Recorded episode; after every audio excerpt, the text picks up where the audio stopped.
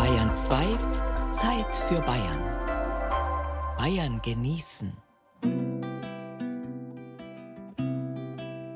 Gesund. Bayern genießen im Januar mit Gerald Huber.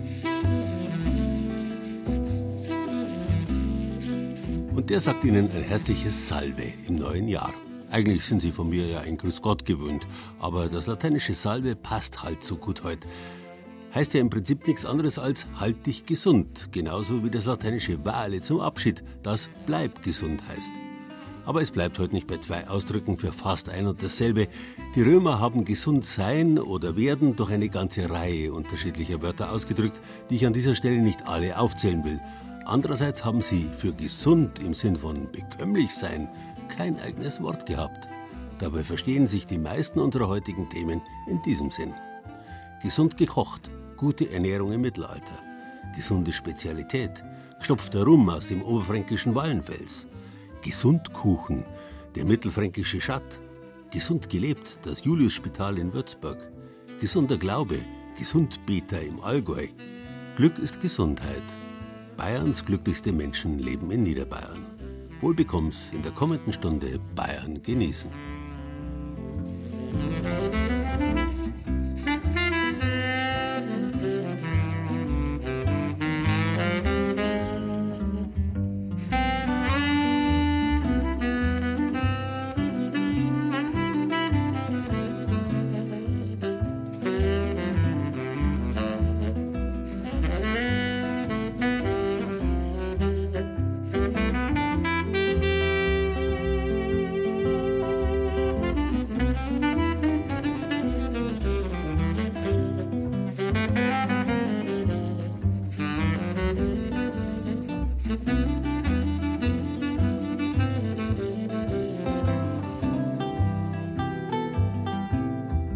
Gesund. Was wir darunter verstehen, wissen wir. Die Abwesenheit von Verletzung oder Erkrankung. Eigentlich. Aber irgendwie ist gesund noch weit mehr. Etwas, was wir nicht so leicht definieren können. Und da ist es halt allerweil wieder interessant zu schauen, was unsere Wörter bedeuten. Gesund geht auf eine uralte indoeuropäische Wortwurzel sku, ske, ski zurück und hängt, leuchtet, wenn man es weiß, eigentlich sofort ein, mit geschwind zusammen. Jeder weiß, dass er sich eigentlich nicht rühren mag, wenn er krank oder verletzt ist. Zumindest ist die Beweglichkeit meistens heftig eingeschränkt. Die gemeinsame Ausgangsbedeutung der Wörter gesund und geschwind ist mächtig. Gesund ist man bekanntlich, wenn man im Vollbesitz seiner Kräfte ist, der körperlichen genauso wie der geistigen. Und es schadet nix, seinen gesunden Menschenverstand einzuschalten, um auch körperlich gesund zu bleiben. Wir wissen heute großenteils, was dem Körper schadet und was ihm nützt. Wir wissen zum Beispiel, dass körperlich mächtige Menschen nicht immer auch mächtig gesund sind. Im Mittelalter aber war Nahrung nicht selten knapp. Dicke Leute galten von Haus aus als resistenter. Wer so viel wie möglich in sich hineinstopfen und schütten konnte, der galt als reich und mächtig und damit gesund. Viel und grotesk überwürzt zu essen gehörte oft zur Repräsentation an den Fürstenhöfen. Im Spätmittelalter allerdings begann auch eine Gegenbewegung. Zuerst kamen die Bürger drauf. Weniger und vor allem feiner ist mehr. Mach eine kleine Köstlichkeit aus einem Stichlingsmagen, Mückenfüßen, Finkenzungen, Meisenbeinen und Froschkehlen. So magst du lang und ohne Sorgen leben. Heißt es, wenn auch nicht ganz ernst, im Buch von Gurter Spiese, dem allerersten Kochbuch in deutscher Sprache, entstanden um 1350 in Würzburg. Erhalten hat es sich in der Bayerischen Staatsbibliothek. So, jetzt ist sie vorbei, die Saison der Fondues und Raclettes. Zeit, die guten Vorsätze in die Tat umzusetzen. Gesund soll es jetzt wieder sein, das Essen. Rezepte für die gesunde Küche gibt es nicht nur in der App oder in überquellenden Regalen im Buchhandel. Auch die Bayerische Staatsbibliothek in München sammelt Kochrezepte, wenn auch nicht die neuesten Trends.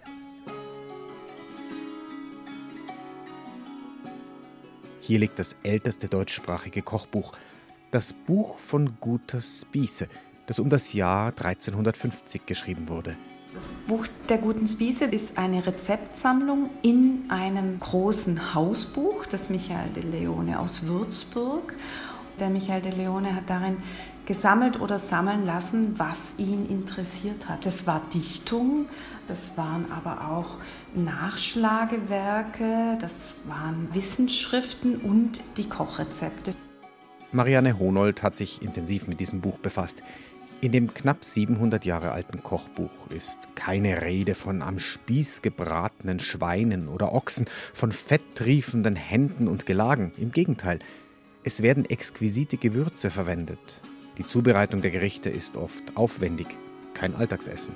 Es wird relativ genau beschrieben, in welcher Reihenfolge man was zu tun hat, aber so Mengenangaben fehlen einfach. Und deswegen kann man es nicht einfach nachkochen, man braucht ein bisschen Erfahrung. Diese Erfahrung hat Wolfgang Teil. Er ist Küchenchef im Bamberger Restaurant Schlenkerler. Wenn man die Zutaten sieht als Koch, dann baut sich das eigentlich recht schnell zusammen, was es sein soll. Die Problematik ist dann nur noch, was geschmacklich Gutes draus zu kreieren. Das ist das Problem. Zusammen mit dem Historiker Simon Klein hat er die mittelhochdeutsche Handschrift studiert. Ich dachte zuerst, naja, das ist das älteste fränkische Kochbuch. Da sind bestimmt erstmal die Grundrezepte für Bratwürste, Sauerkraut, ebenso diese klassischen fränkischen Gerichte drin. Nicht gefunden. Da saßen wir wirklich nachmittagelang da und haben erstmal gefiltert. Und dann noch diese Experimente auszuprobieren, wie wird sich, in welchem Verhältnis.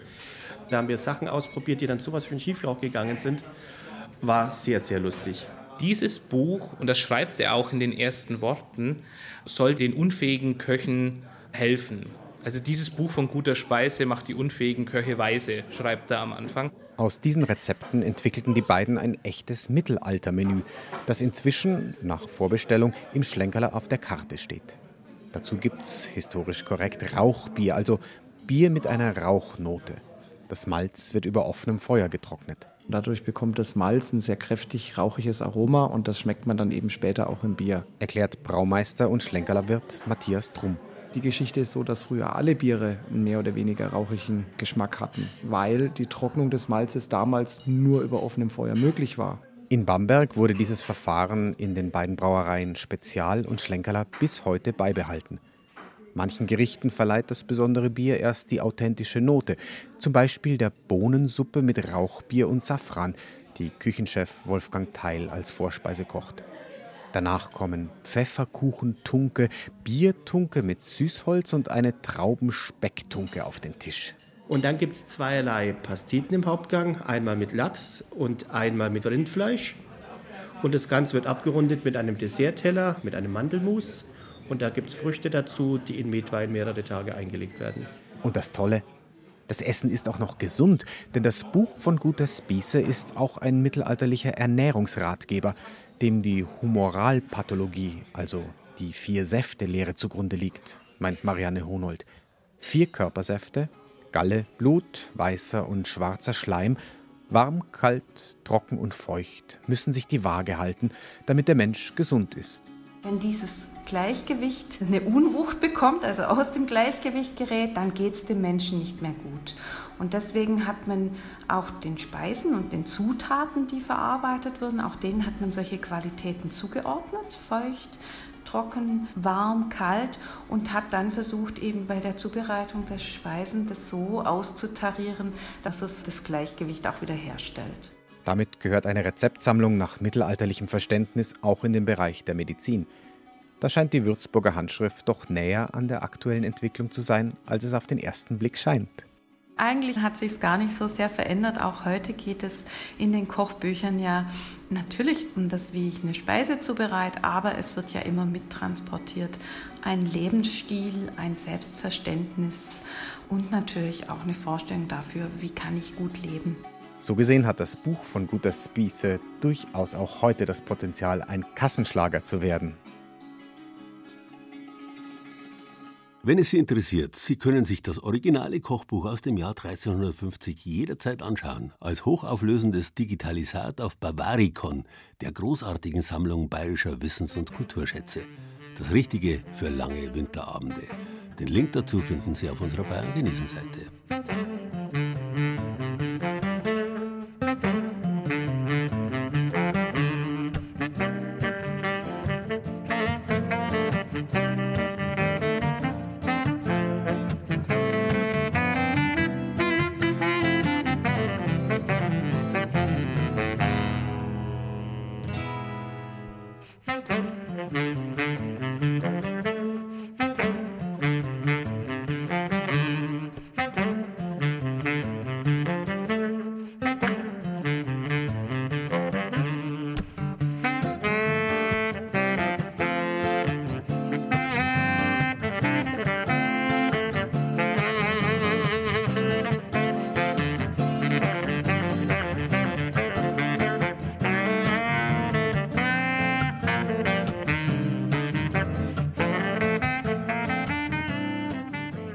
früheren Zeiten, als man noch nicht so genau über die feinstofflichen Voraussetzungen der grundlegenden Körperfunktionen Bescheid gewusst hat, da war man bei der Frage nach dem, was der Gesundheit nützt, eher auf Mutmaßungen angewiesen, beziehungsweise auf altes Herkommen.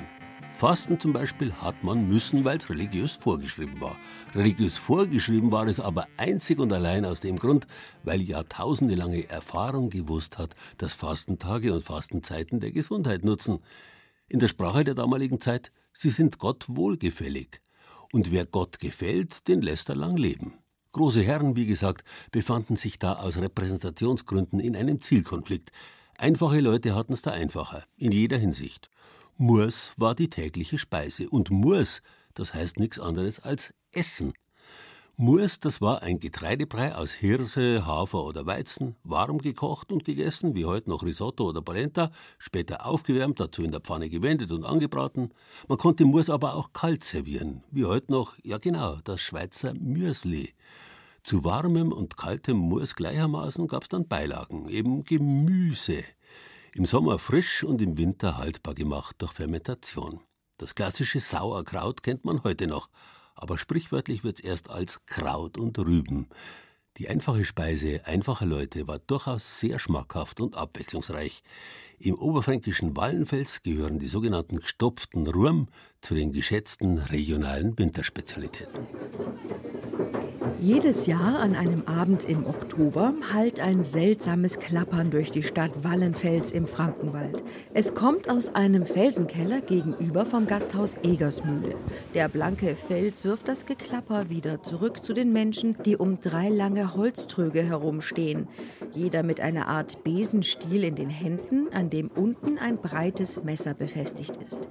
Die Klingen sausen schneller als im Sekundentakt auf die groben Gemüsewürfel im Trog herab und zerhacken sie in Würfelchen.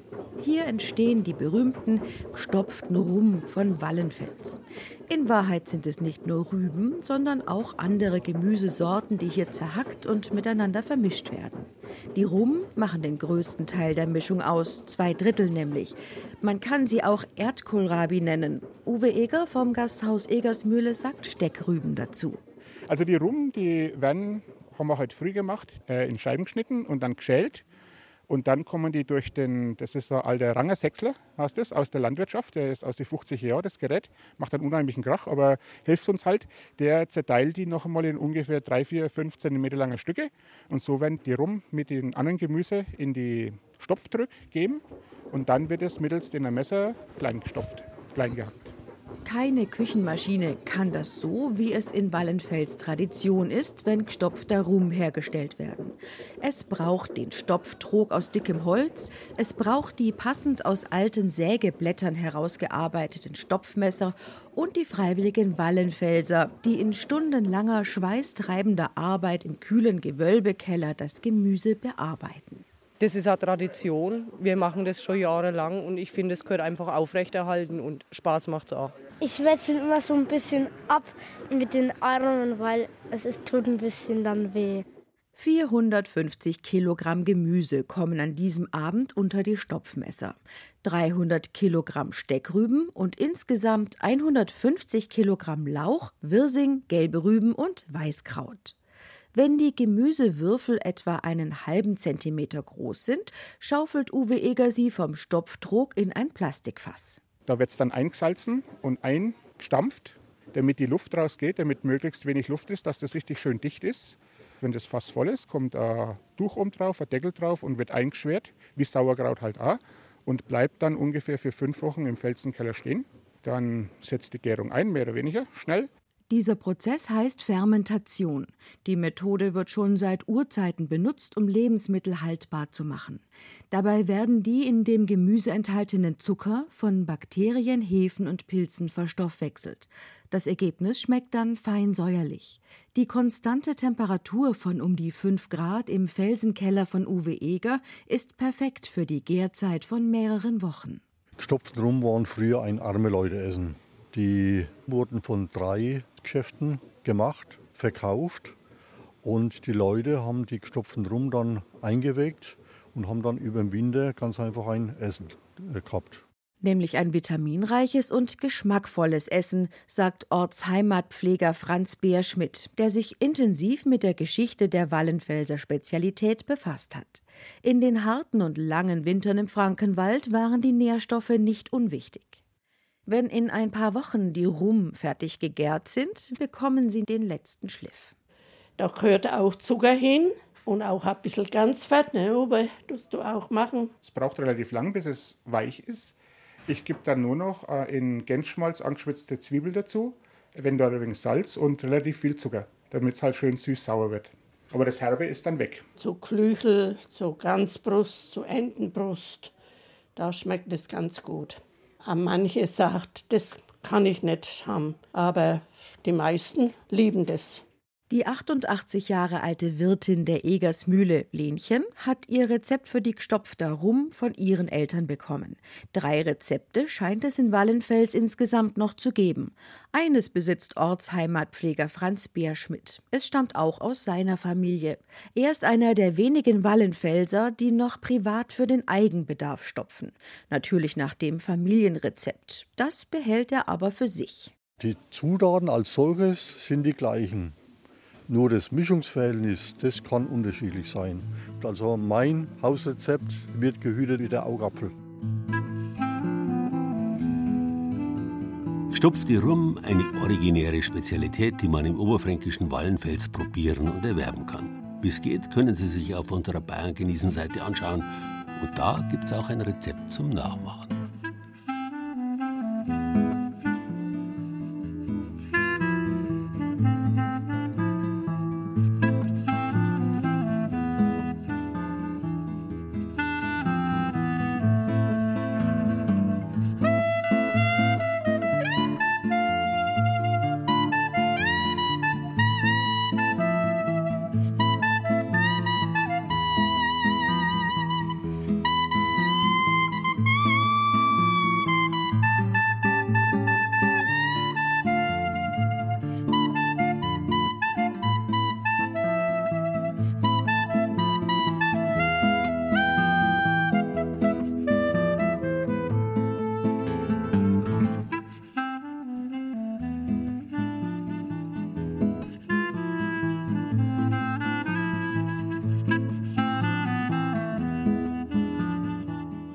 Gerade Franken so ein herausragendes Spezialitätenland? Städte, in denen bürgerlicher Genuss gepflegt wurde, gibt es doch in ganz Bayern. Der kleine, aber bedeutende Unterschied, die fränkischen Städte, klein oder groß gleichermaßen, waren oft Reichsstädte. Das heißt, sie waren allein dem Kaiser Zins, also steuerpflichtig. Doch der war weit weg und konnte nicht so leicht in die Bücher schauen, weswegen die Bürger der Reichsstädte viel schwarz in die eigene Tasche wirtschaften und sich entsprechend was leisten konnten teure Gewürze zum Beispiel, deren Sammelbezeichnung Pfeffer war, weswegen man die städtischen Kaufleute auch Pfeffersäcke genannt hat. Je größer die Stadt, desto ausgeprägter die Handelstradition und damit auch die Lebzelten- und Lebkuchentradition.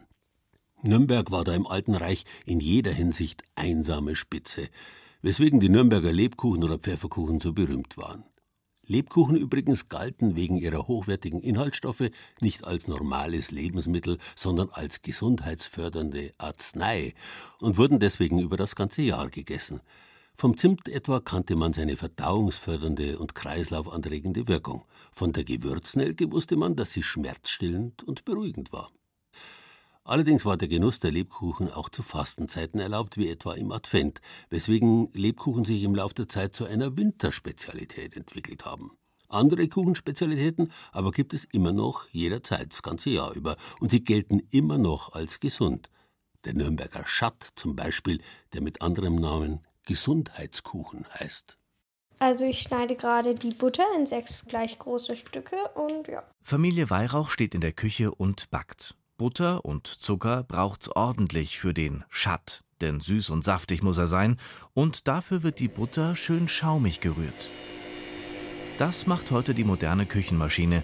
Ansonsten backen sie den Schatt aber nach Omas altem Rezept. Bei ihr gab's den Gesundheitsschatt, wie sie ihn nannte, immer sonntags. Wolfgang Wojtinek schmunzelt bei der Frage nach dem Schatt. Das Wort hört man immer seltener, sagt der Nürnberger Bäckermeister, aber der Kuchen ist nach wie vor ein Klassiker. Schatt ist schon noch in der klassischen Bäckerei gefragt und wird auch hergestellt und wird auch mittlerweile in der Industrie ganz gut hergestellt. Und man findet ihn eigentlich weit verbreitet, aber als Gesundheitskuchen oder als Rührkuchen. Jetzt tue ich die Eier einschlagen. Wir brauchen fünf Eier dafür. Mm, ja, es ist so glibberig und das ja, ist witzig. Aber jetzt müssen wir auch die Hände waschen. Mit den fünf Eiern bekommt der Schattteig nun eine schön gelbe Farbe. Dazu kommt noch die Zitronenschale. Ich habe eine Zitrone und Reiber. Und dann tue ich die Zitrone da reinreiben. Schatt oder auch Schättler. Die Bezeichnung war früher vor allem in den Städten Nürnberg und Roth sowie im Nürnberger Land gebräuchlich. Aber eigentlich nicht für den Kuchen an sich, sondern für die eiserne Kuchenform. Von der Form hat sich die Bezeichnung dann mit der Zeit auf den Inhalt übertragen.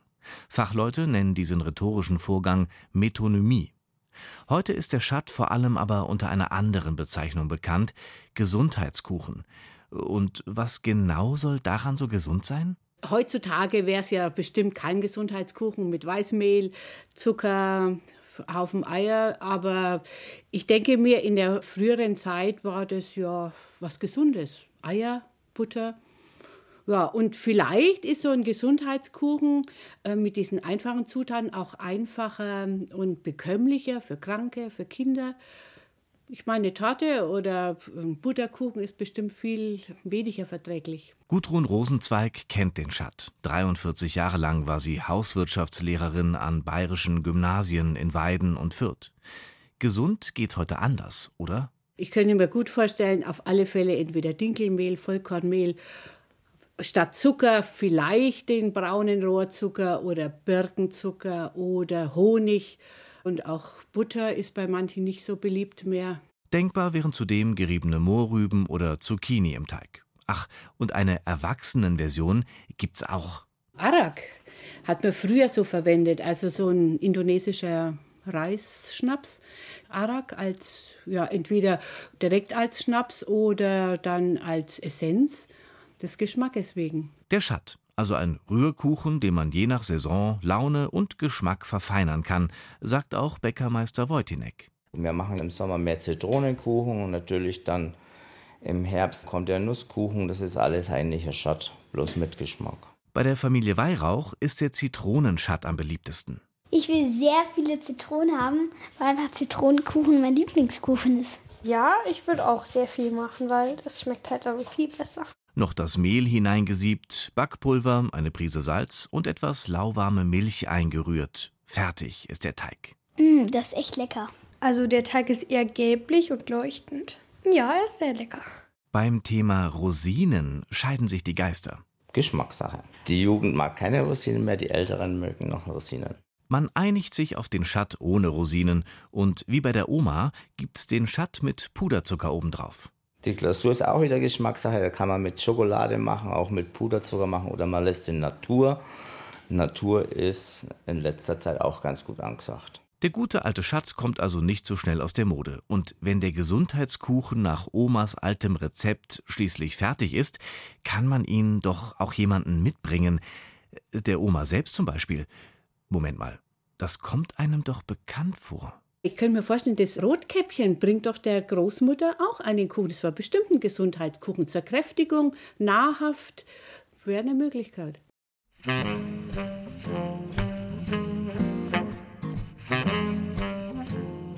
Ja, märchenhaft ist er schon irgendwie der Schatt, auch wenn er eigentlich einfach ist. Aber so ist es halt überall. Das scheinbar Einfache ist oft viel besser als das Komplexe, Komplizierte. Beim Essen sowieso. Nur wer es probiert, weiß, wovon ich rede. Rezept wie immer auf unserer Bayern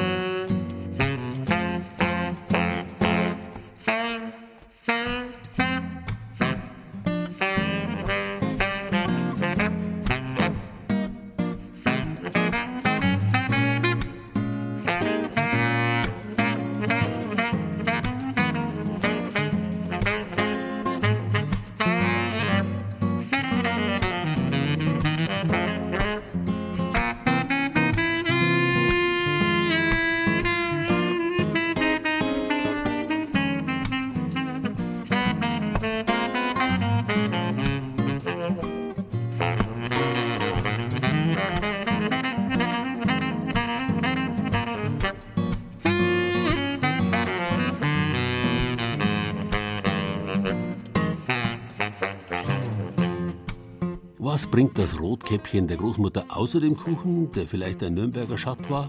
Richtig, einen Wein.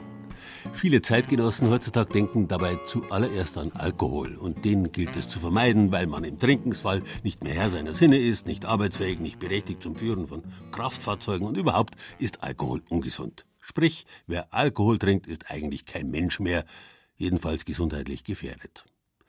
Derlei armselige Argumente wären noch vor wenigen Jahrzehnten niemandem eingefallen. Wein, das war zuallererst Nahrungsmittel, dazu über die Maßen gesund, weil kräftigend. Dass Wein auch zu einem relativ geringen Prozentsatz aus Alkohol besteht, das hat man allenfalls in Kauf genommen, meistens sogar geschätzt, weil er dadurch auch als der psychischen Gesundheit zuträglich galt. Stichwort Sorgenbrecher. Die längsten Jahrhunderte, ja Jahrtausende seiner Existenz hat der Mensch den Alkohol regelrecht gesucht, um in Kontakt zu seinen Göttern zu treten. Heute noch stehen Brot und Wein im Zentrum der christlichen Liturgie. Man könnte auch sagen Brot und Bier oder eben Kuchen und Wein. Einerlei. Wenn der Mensch alt war oder krank, dann waren kräftigende Speisen ganz besonders wichtig. Und deswegen waren Wein und Bier auch im Spital bevorzugte Getränke. Lateinisch hospitalis heißt schließlich gastfreundlich. Und das Hospital war ja alles gleichzeitig. Erstens Pilgerherberge und frühes Hotel, das Wort Hotel ist ja bloß eine andere Form von Hospital, dann auch Krankenhaus, eben Hospital und schließlich Asyl und Altersheim für arme und alte Mitbürger. Und deswegen erzeugen bis heute viele alte Spitalstiftungen Speisen und Getränke, sprich Wein und Bier, selbst. Zum Beispiel das 1576 von Fürstbischof Julius Echter in Würzburg gegründete Juliusspital, das heute noch Krankenhaus ist und Altersheim und gleichzeitig das zweitgrößte Weingut Deutschlands. Die Erträge aus Weinbau und Landwirtschaft schmecken nicht bloß den Bewohnern, sondern dienen nach wie vor dazu, die medizinischen und sozialen Einrichtungen zu finanzieren. Im Juliusspital in Würzburg sind sich Freud und Leid besonders nah. Denn direkt unter dem Krankenhaus befindet sich das Herzstück des größten Silvaner Weinguts der Welt.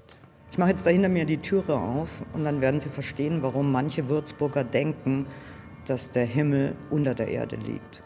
Tanja Strätz, die Verkaufsleiterin des Weinguts Julius Spital, öffnet die Tür zum historischen Holzfasskeller. In den dicken Kellermauern liegt der Grundstein der Stiftung. Hier hat es das ganze Jahr über 12 Grad. Im Vergleich zu den 0 Grad draußen ist es also mollig warm. Es gurgelt und gluckst hier unten, Jetzt im Dezember befindet sich der Wein des aktuellen Jahrgangs in der Endphase der Gärung. Wir biegen einmal ab, dann eröffnet sich ein Blick auf 250 Meter Weinkeller. Beeindruckend. Deshalb bekommt Tanja Strätz auch immer wieder die Frage gestellt, ist da ein Spiegel eingebaut? Die immer gleich werdende Antwort, nein. Der komplette Fürstenbau ist unterkellert, weil wir ja ein bisschen ein größeres Weingut sind. Im Fürstenbau über der Erde ist das Klinikum Julius Spital untergebracht.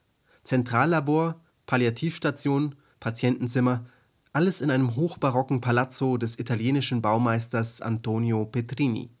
Der Bau zeugt von der Macht seines damaligen Herrn, des Fürstbischofs Julius Echter, Namensgeber und Gründer der Stiftung im 16. Jahrhundert.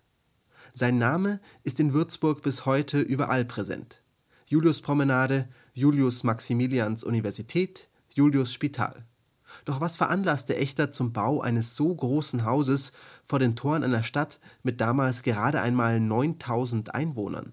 In der Zeit vor dem Julius Echter ist ja auch in Würzburg ein Großteil der Bevölkerung protestantisch geworden. Und Julius Echter war sozusagen der Fürstbischof, der mit harter Hand dafür gesorgt hat, dass Würzburg wieder katholisch wurde. Und da war das Juliusspital eins von seinen Instrumenten, das durchzusetzen sagt Medizinhistoriker Andreas Mettenleiter, der mehrere Bücher zur Geschichte des Juliusspitals schrieb.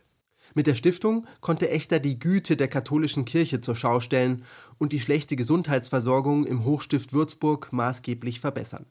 In der steinernen Stiftungsurkunde, die im Durchgang zum schmucken Lustgarten angebracht ist, sind die Aufgaben der Stiftung zu lesen.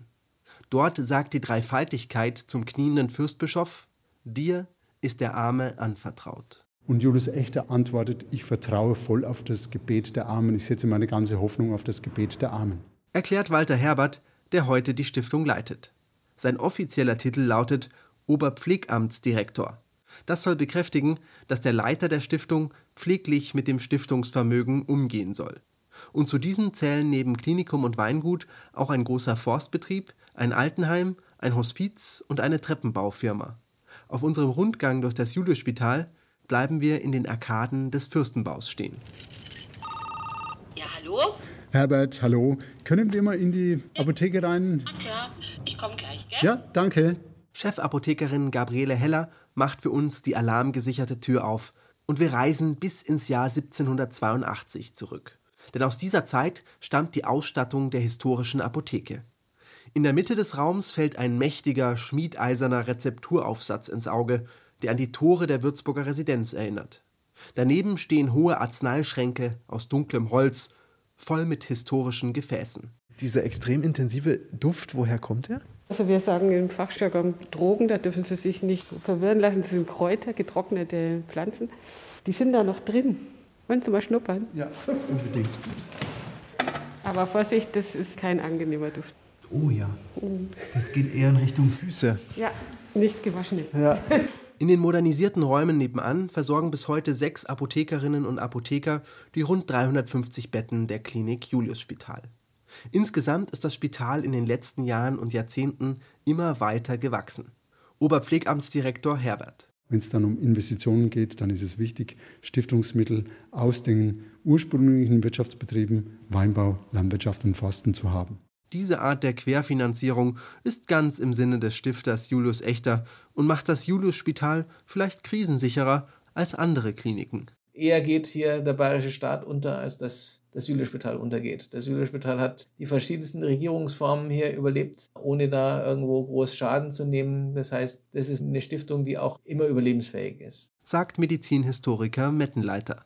So blicken die Verantwortlichen im Geschäftsbereich Weinbau selbst nach einem sehr nassen 2021 und einem sehr trockenen 2022 positiv in die Zukunft.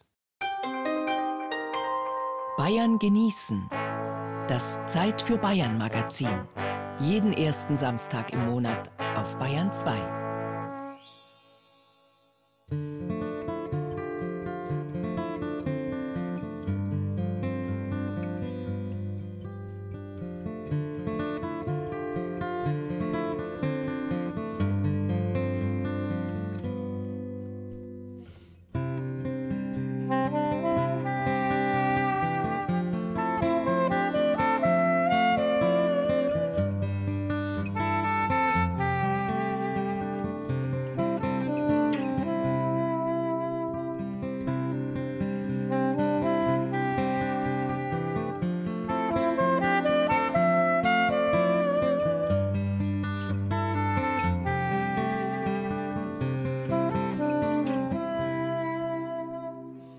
Gesund hängt mit geschwind zusammen, haben wir gesagt, weil beide Wörter auf die uralte Wortwurzel sku, ske, ski zurückgehen, die ursprünglich so viel wie mächtig bedeutet. Aber noch ein anderes deutsches Wort ist auf diese Weise mit gesund verwandt, nämlich der Sieg.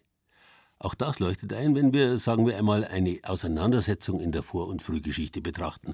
Siegen kann nur, wer in der Schlacht übrig bleibt. Unverletzt, also gesund, weil er geschwinder war mit Keule oder Schwert und sich so seines Gegners bemächtigt hat. Abseits derlei martialischer Urzusammenhänge verstehen wir Krankheit bis heute als einen Gegner, der besiegt werden muss. Wer Anfang Dezember meine Bayern genießen Sendung übers Wünschen gehört hat, der erinnert sich vielleicht. Noch bis ins 18. Jahrhundert hinein waren die Menschen durch die Bank davon überzeugt, dass Wünsche erfüllt werden, wenn man nur inständig darum bittet. Und weil die Wörter bitten, betteln und beten eigentlich alle das Gleiche bedeuten, ist es selbstverständlich, dass auch das Beten hilft. Und nicht bloß dann, wenn alle Medizin versagt und angeblich nur noch Beten hilft. Nein, werden Sie jetzt nicht zu früh ab, so nach dem Motto, wer's glaubt, wird selig. Wir meinen heute allzu oft gar nichts mehr glauben zu können, zu dürfen und merken gar nicht, wie wissenschaftsgläubig wir geworden sind und dass die Wendung, wer's glaubt, wird selig, einmal durchaus positiv gemeint war. Gerade dann, wenn's um Gesundheit geht. Was heilt uns? Ah, wir haben mit Glauben! Akzeptanz! B wie Bayern ihr sein! Bergen! Sieg! Charisma! Christus Energie! Gehen Sie zu Dorle Rapp, die kann was, war oft im Allgäu zu hören. Dorle Rapp ist vor drei Jahren gestorben. Bis kurz vor ihrem Tod war sie als Heilerin, Gesundsbeterin oder Handauflegerin über das Allgäu hinaus bekannt. Zu ihr kamen die Menschen wegen vielerlei Sorgen. Sämtliche Sachen eigentlich, Hautkrankheiten ganz gut. Das hat immer geheilt. Also spitze war das. Aus Sicht der Wissenschaft handelt es sich eher um den Placebo-Effekt. Viele Menschen glauben aber an die Kraft von Heilerinnen und Gesundbetern. Das war vor 200 Jahren so und ist auch jetzt im aufgeklärten 21. Jahrhundert noch so. Ich hatte Warzen vor über 30 Jahren, war im Krankenhaus, wurde operiert, die gingen nicht weg. Dann hat mir jemand von der Dorle erzählt und sie hat sie mir weggebetet. Und irgendwann, ein paar Tage später, genauso wie sie es mir erzählt hat, habe ich schwarzen Mohn im Bett gefunden.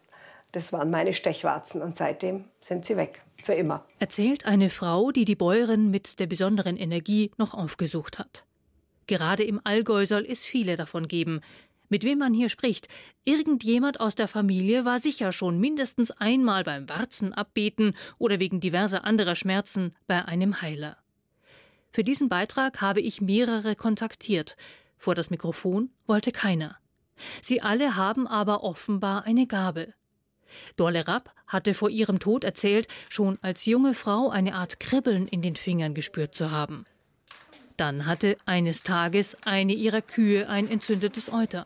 Dorles Mann bat sie um Hilfe. Beim Melken war die ganze Eimer Milch war rot. Dann sagt er, ich hätte so gern dass du da rausgehst und mal die Hände drauf hebst. Die heilt ja dann bestimmt weg, wenn du Energie hast. Und dann bin ich hinaus, dann habe ich der Kuh die Hände auf die Zitze gehalten, habe ich gebetet, dass die Warze wegheilt und habe auch noch das Kreuzzeichen drauf gemacht. Und die Warze ist vertrocknet und ist dann abgefallen. Ihre Gabe sei ein Geschenk, sagen auch andere Heiler, mit denen ich sprechen konnte, die aber nicht im Radio genannt werden wollen. Alle zeichnen sich durch einen tiefen Glauben aus, geben sich bescheiden und verstehen sich als verlängerter Arm Gottes. Auf der Seite eines der Heiler ist zu lesen, er heile, weil Leben durch Gott erst möglich ist und wird. Seine allumfassende Liebe ist gegenwärtig. Ich bemühe mich, durch Handauflegen eine Veränderung zu bewirken, im Sinne und freien Willen des Hilfesuchenden. Die Entscheidung, ob Veränderung oder ob Heilung stattfindet, liegt beim Hilfesuchenden. Das ist ein ganz, ganz durchgängiges Motiv des christlichen Glaubens und jetzt auch gar nicht konfessionell begrenzt auf evangelisch, katholisch oder sonst wie, dass wir sehen, es gibt einen Zusammenhang zwischen dem Heil, also der Gnade und der Liebe Gottes, die er uns schenkt, und dem, was wir Heilung nennen. Und zugleich ist es auch so, dass wir darüber nicht verfügen können. Eben ein Geschenk, das wir nicht erkaufen können, auch nicht herbeizwingen können durch besondere Spiritualität, sondern es ist und bleibt immer ein Geschenk. Frank Witzel hat als evangelischer Theologe etliche Jahre lang die grenzübergreifende Gemeinde in Oberstdorf und dem Kleinweisertal betreut. Als Seelsorger und Traumatherapeut weiß er um die Wirkmächtigkeit des Glaubens an das heilsame Gebet. Es gibt eine ganz, ganz tief sitzende Sehnsucht von uns Menschen, dass unser Leben, dass unser Körper, dass unsere Beziehungen und alles, was dazugehört, dass das in eine Harmonie kommt, dass das sozusagen heil wird. Und da begeben sich Menschen einfach auf den Weg und versuchen alles Mögliche. Weil das Gesundbeten und die Geistheilung im Allgäu eng miteinander verwoben sind, hat sich auch ein Team am Theater Kempten auf den Weg gemacht, mehr darüber herauszufinden. Entstanden ist daraus das Bühnenstück Heimatwunder. Wart ihr schon mal beim Gesundbeten? Glaubt ihr, dass das funktionieren kann? Müssen wir an etwas glauben, damit es Wirkung hat? Müssen wir an etwas glauben, um darüber zu erzählen? Das Gebet ist eben ein Beziehungsausdruck der Liebe und des Vertrauens und der Sehnsucht nach Gott. Da können dann natürlich ganz, ganz gute Kräfte in der Seele, im Gemüt und auch im Körper freigesetzt werden, die dann heilende Prozesse in Gang bringen. Also und das kennen wir ja auch aus dem ganzen Bereich der Psychosomatik. Und es ist gut, richtig und wichtig.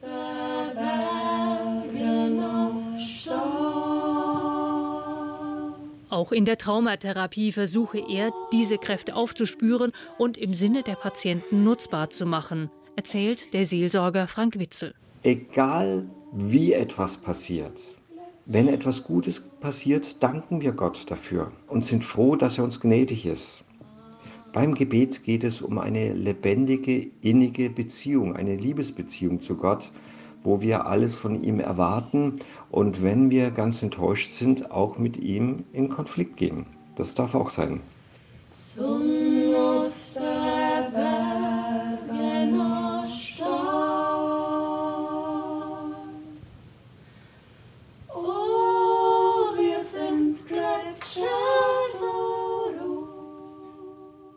Wer jetzt Lust auf das Theater bekommen hat, das Schauspielrechercheprojekt Heimatwunder am Theater in Kempten wird heuer wieder aufgenommen. Informationen dazu und natürlich auch zum Gesundbeten auf unserer Bayern genießen Seite. Er ist gesund gestorben. Er ist perfekt verreckt. Er war top in Form. Jetzt hat er ausgecheckt ob die Nieren oder die Leber, das Herz oder das Cholesterin. Er war fit wie ein Eber, aber jetzt ist er hin. Jetzt ist er hin, er hat immer schön brav Zucker vermieden und ist dennoch verschieden. Jetzt liegt er ohne Beschwerden unter der Erden und hat sie auch schon geschlagen. Sei allerletzte Stund. Er kann sich wirklich nicht beklagen, weil er ist nämlich bumperl gesund gestorben. Er ist perfekt verreckt. Hauptsache gesund, heißt es oft, und nicht unterkriegen lassen.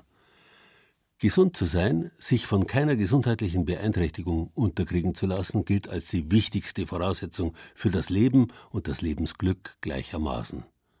So gesehen müssten die Niederbayern extrem gesund sein und immer oben auf, weil sie laut repräsentativer, jährlich erhobener Statistik die mit Abstand zufriedensten Bayern sind und sogar nur wenig nach den Münsterländern zu den glücklichsten Deutschen überhaupt zählen. Woran das liegt? An der Gesundheit jedenfalls nicht. Ganz bestimmt nicht. Sonst wären ja bloß die glücklich, die ganz gesund sind. Aber wer ist es schon? Gesundheit ist ein relativer Wert. Glücklich war ich, wie meine Kinder aufgekommen sind und gesund gewesen sind. Das war ein Glücksmoment. Und dass die Ehe funktioniert hat. Heidi Kühnel sitzt im Rollstuhl, hat einen Sauerstoffschlauch an der Nase und lächelt versonnen, wenn sie an das Glück von früher denkt. Die 73-Jährige lebt seit einem halben Jahr im Alten- und Pflegeheim Keltenhof in Feldkirchen bei Straubing. Dass sie sich nicht mehr selber versorgen kann, alleine in ihrem Haus, ist schlimm für sie. Aber selbst im Heim ist sie manchmal glücklich. Wenn Animateurinnen da sind und unternehmen mit uns was, wir haben Plätzchen backen, wir haben Brot gebacken, wir haben basteln, spielen Bingo, eine dieser Animateurinnen ist Andrea Wagner. Sie erlebt umgekehrt das Gleiche. Wenn was zurückkommt, dann macht einem das schon glücklich. Wenn man merkt, dass das ankommt, was man sich so ausdenkt hat. Denn Glück hat ganz oft etwas mit dem Miteinander zu tun. Wir Menschen sind soziale Wesen und waren fürs Überleben immer auf die Gemeinschaft angewiesen.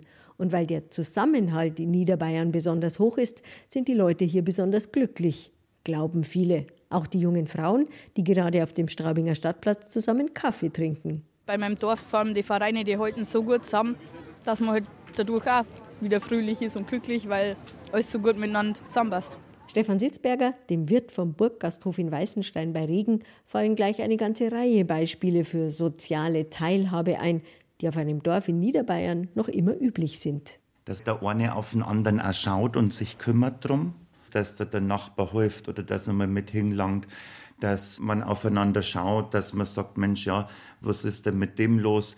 Den habe ich schon Zeit lang nicht mehr gesehen. Also, dass man sich auch gegenseitig um sich kümmert, dass man noch Wirtshäuser hat, wo man noch zum Essen geht, auf dem Stammtisch geht, dass man voll miteinander redet, kommuniziert und sich da auch austauscht. Stefan Sitzberger ist zwar der Wirt vom Burggasthof in Weißenstein bei Regen, aber er ist auch Therapeut in München. Er kennt das Leben in der Großstadt und das Leben auf dem Dorf im Bayerischen Wald. Er glaubt, dass die Menschen in Niederbayern auch ihre Bodenständigkeit glücklich macht. Es muss nicht jeder Universitätsprofessor sein, nur dass man wer ist. Also man definiert sich viel über andere Sachen, dass man halt zu einer Gemeinschaft, zu einem Dorfleben gehört, dass er bestimmte Rollen und bestimmte Aufgaben übernimmt, dass man in Vereine aktiv ist. Das lässt jeden sehr, sehr bodenständig sein. Vor allen Dingen wird der andere nicht messen dran. Hat jetzt der größeres Auto als ich, war jetzt der öfter im Urlaub als ich, hat jetzt der größeres Haus. Also man ist der, der man ist und so wird man auch angenommen und das macht einen auch bodenständig und zufrieden. Vielleicht sind auch deshalb in Niederbayern die Menschen am glücklichsten innerhalb Bayerns, laut SKL Glücksatlas. Doch was haben Glück und Gesundheit miteinander zu tun? Sehr viel, sagt der Therapeut. Da weiß man halt heute aus wissenschaftlicher Seite, also Menschen, die wo einfach eine positive Einstellung haben, eine Lebenszufriedenheit, da funktioniert das Immunsystem besser, da funktionieren Abwehrkräfte besser. Menschen, die einen gesunden Optimismus haben, eine gute Lebenseinstellung, ernähren sich abwechslungsreicher, haben Work-Life-Balance, die ausgeglichener ist. Beugt natürlich dann auch dementsprechend Krankheiten vor, wie einfach Herzinfarkt, Bluthochdruck etc. Bei den psychischen Krankheiten, was man einfach auch, das Schlimmste, was man unserer Psyche antun kann, ist negativer Stress. Das Beste dagegen, was man der Psyche antun kann, ist es für kleine oder größere Glücksmomente zu sorgen. Stefan Sitzberger nimmt sich dafür Momente der Stille, er geht in den Wald und reflektiert, was alles gut ist in seinem Leben. Die Menschen, die um mich herum sind, das, was ich mache, Beruf ist natürlich wichtig, das, was mir Spaß macht, das Bewusstsein. Ich bin gesund, mir geht es eigentlich gut, ich habe keine größere Sorgen nicht. In dem Moment, wenn man Dankbarkeit verspürt für das, das ist für mich Glück. Und wie definieren die jungen Leute auf dem Straubinger Stadtplatz Glück? Wenn man viel Zeit mit der Familie verbringt und einfach einen schönen Abend hat, ohne Stress und irgendeinen Druck oder so, das ist gescheit schön. Und da ist man einfach glücklich. Bei mir ist es wirklich so, mit Tieren zu arbeiten oder allgemein mit den Haustieren zu sein und auch mit Freunden einfach draußen ohne Stress, wo man weiß, okay, man kommt nach Hause, man hat jetzt nichts zu tun oder so. Und das ist das schönste Gefühl, finde ich. Und da bin ich am glücklichsten. Vor allem im Sommer bin ich glücklich, wenn es draußen warm ist, Sonne scheint und so und dann auch mal frei hat, wo es mit Freunden macht oder so, bin ich am glücklichsten. Ich bin am glücklichsten, wenn ich einfach daheim bin und weiß, es geht allen gut und mir selber auch. Und wenn man einfach weiß, dass einem nicht schlecht geht im Leben, das ist, glaube ich, einfach so das, was mich im Leben glücklich macht. Doch was ist, wenn es einem nicht gut geht? Kann man auch glücklich sein, wenn man nicht gesund ist? Bohu Reitmeier, Leiterin des Alten- und Pflegeheims Keltenhof, hatte Krebs. Wenn man dann einen Brief bekommt mit der Diagnose, dann zerbricht einfach das Boden erstmal unter die Füßen. Aber wenn man Familie hat, dann hinter den Menschen steht und dabei ist Mama, ich helfe da und ich bin da, dann geht das. Und dann besteht man alles. Und wenn man dann alles hinter sich hat, dann sieht man auch das Leben und das, was vorher für den wichtig war, wie zum Beispiel Auto oder egal was, das ist, hat ganz, ganz andere Stellenwert. Dann ist dann nur wichtig, okay, ich bin jetzt gesund, mir geht's gut und das ist das Allerwichtigste. Wenn man ohne Angst aufwächt und in Arbeit gehen kann und einfach sich wieder freuen kann mit Familie, das ist das Allerwichtigste. Man kann auch, wenn man krank ist, auch glücklich sein. Bohu Reitmeier strahlt Tatkraft und Optimismus aus. Ihr Rezept ist es, sich immer wieder in die richtige Spur zu bringen. Wir haben manchmal Tage, wo wir denken, oh Gott, ganze Tag läuft ganz schlecht. Bewohner sind stressig und wir haben Notfall und und und. Nein, heute ist ein schlechter Tag, heute ist stressig, aber morgen wird es besser. Und wir lachen trotzdem. Radio ein bisschen auftragen, dann ein bisschen einfach ja, tanzen, Schmarrn machen, aber dann geht's wieder. Und das ist für jeden Menschen ganz wichtig.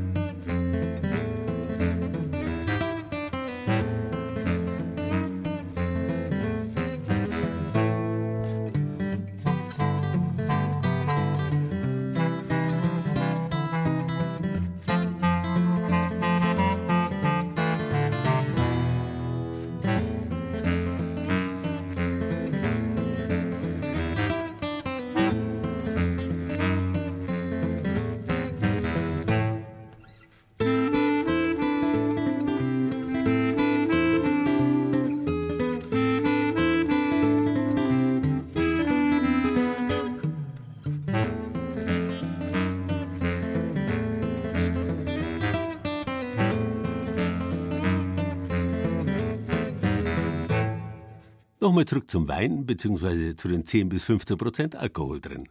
Früher hat sogar geheißen, ein Rausch im Monat ist gesund.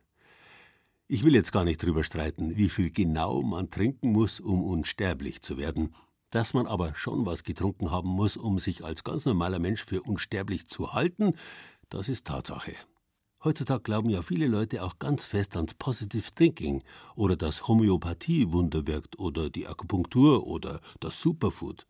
Früher hat man an den Hubertusschlüssel geglaubt, wenn einen ein tollwütiger Hund gebissen hat oder an den Aderlass. Gut, dafür gibt's jetzt tatsächlich wieder moderne Argumente. Was ich sagen will, es ist schon auch interessant, sich mit althergebrachten Gesundheitsweisheiten auseinanderzusetzen. Und exakt dazu gibt's jetzt zwei neue Publikationen, die ganz aktuell erschienen sind. Eine als Buch von Helmut A. Seidel unter dem Titel Obacht geben, länger leben, vorbeugen und heilen im alten Bayern. Die andere heißt Gsunsamer, wie man in Bayern mit der Gesundheit umging und ist als Magazin des Hauses der Bayerischen Geschichte erschienen. Genaue Informationen gibt's auf unserer Bayern genießen Seite. Und dort gibt's natürlich auch die vorliegende Sendung zum Nachhören und Herunterladen. Und mir bleibt bloß noch, Ihnen ein gesundes neues Jahr zu wünschen. Pro Sit. Wohl bekomm's.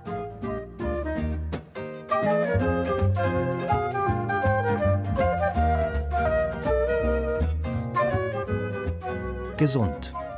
Das war Bayern genießen im Januar mit Gerald Huber und Beiträgen aus Franken, Altbayern und Schwaben von Andreas Pehl, Anja Bischof, Tobias Föhrenbach, Leon Willner, Doris Bimmer und Birgit Fürst. Tonotechnik Christiane Gerhäuser-Kamp, Redaktion Gerald Huber.